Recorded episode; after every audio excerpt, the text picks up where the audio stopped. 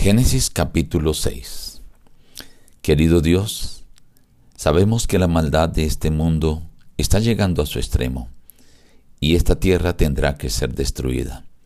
Pero te agradecemos porque tú has provisto un arca de salvación. Ayúdanos, Señor, a prepararnos, a creer y a entrar en ella. En el nombre de Jesús. Amén. Reciban el abrazo de su amigo el pastor Juan Emerson Hernández y la invitación a meditar juntos en la palabra de Dios, hoy en apartes del capítulo 6. Aconteció que cuando comenzaron los hombres a multiplicarse sobre la tierra y les nacieron hijas, al ver los hijos de Dios que las hijas de los hombres eran hermosas, tomaron para sí mujeres, escogiendo entre todas. Entonces dijo Jehová, no contenderá mi espíritu con el hombre para siempre porque ciertamente él es carne, pero vivirá ciento veinte años. Vio Jehová que la maldad de los hombres era mucha en la tierra, y que todo designio de los pensamientos de su corazón solo era de continuo al mal. Y le dolió en su corazón. Por esto dijo Jehová, borraré de la faz de la tierra a los hombres que he creado, desde el hombre hasta la bestia, y hasta el reptil y las aves del cielo pero Noé halló gracia ante los ojos de Jehová. Noé, hombre justo, era perfecto entre los hombres de su tiempo. Caminó Noé con Dios, y engendró Noé tres hijos, Zen, Can y Jafé. La tierra se corrompió delante de Dios y estaba la tierra llena de violencia.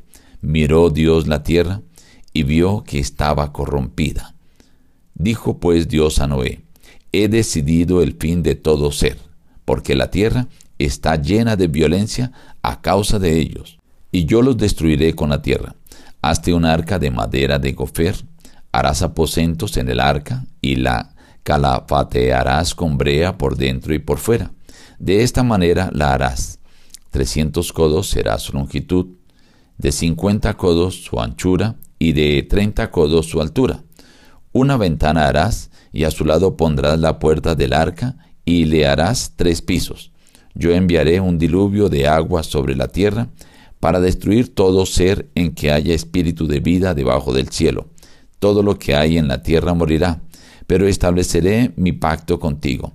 Y tú entrarás en el arca con tus hijos, tu mujer y las mujeres de tus hijos, y todo lo que vive, de todo ser, dos de cada especie meterás en el arca. Macho y hembra serán. Dos de cada especie entrarán contigo, para que tengan vida, toma contigo de todo alimento que se come y almacénalo, para que te sirva de sustento a ti y a ellos. Noé lo hizo así. Todo lo hizo conforme a lo que Dios había mandado. La primera discusión que encontramos en el capítulo 6 es cuáles eran los hijos de Dios y los hijos de los hombres. Nosotros entendemos por el contexto que cuando se habla de los hijos de Dios se refiere a la descendencia de Seth, que eran personas que temían a Dios, que respetaban a Dios, que lo adoraban y que buscaban hacer la voluntad de Dios.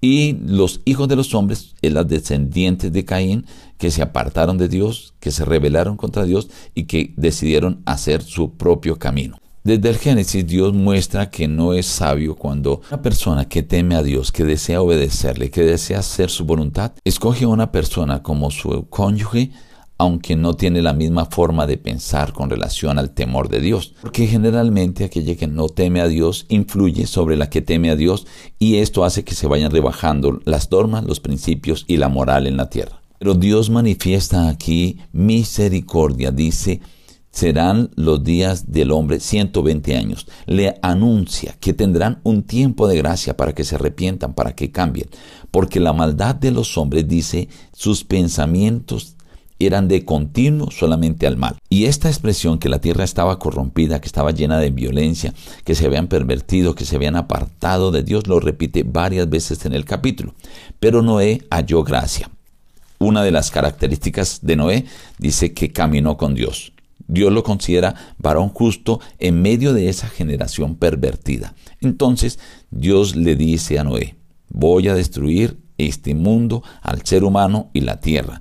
Hazte un arca de madera de gofer. Y le da las indicaciones. Le dice que debe hacer lo de tres pisos, cómo la debe construir, de qué madera, cómo la debe recubrir y también las medidas. Y le da las indicaciones precisas. Yo enviaré un diluvio de agua sobre la tierra para destruir a todo ser humano.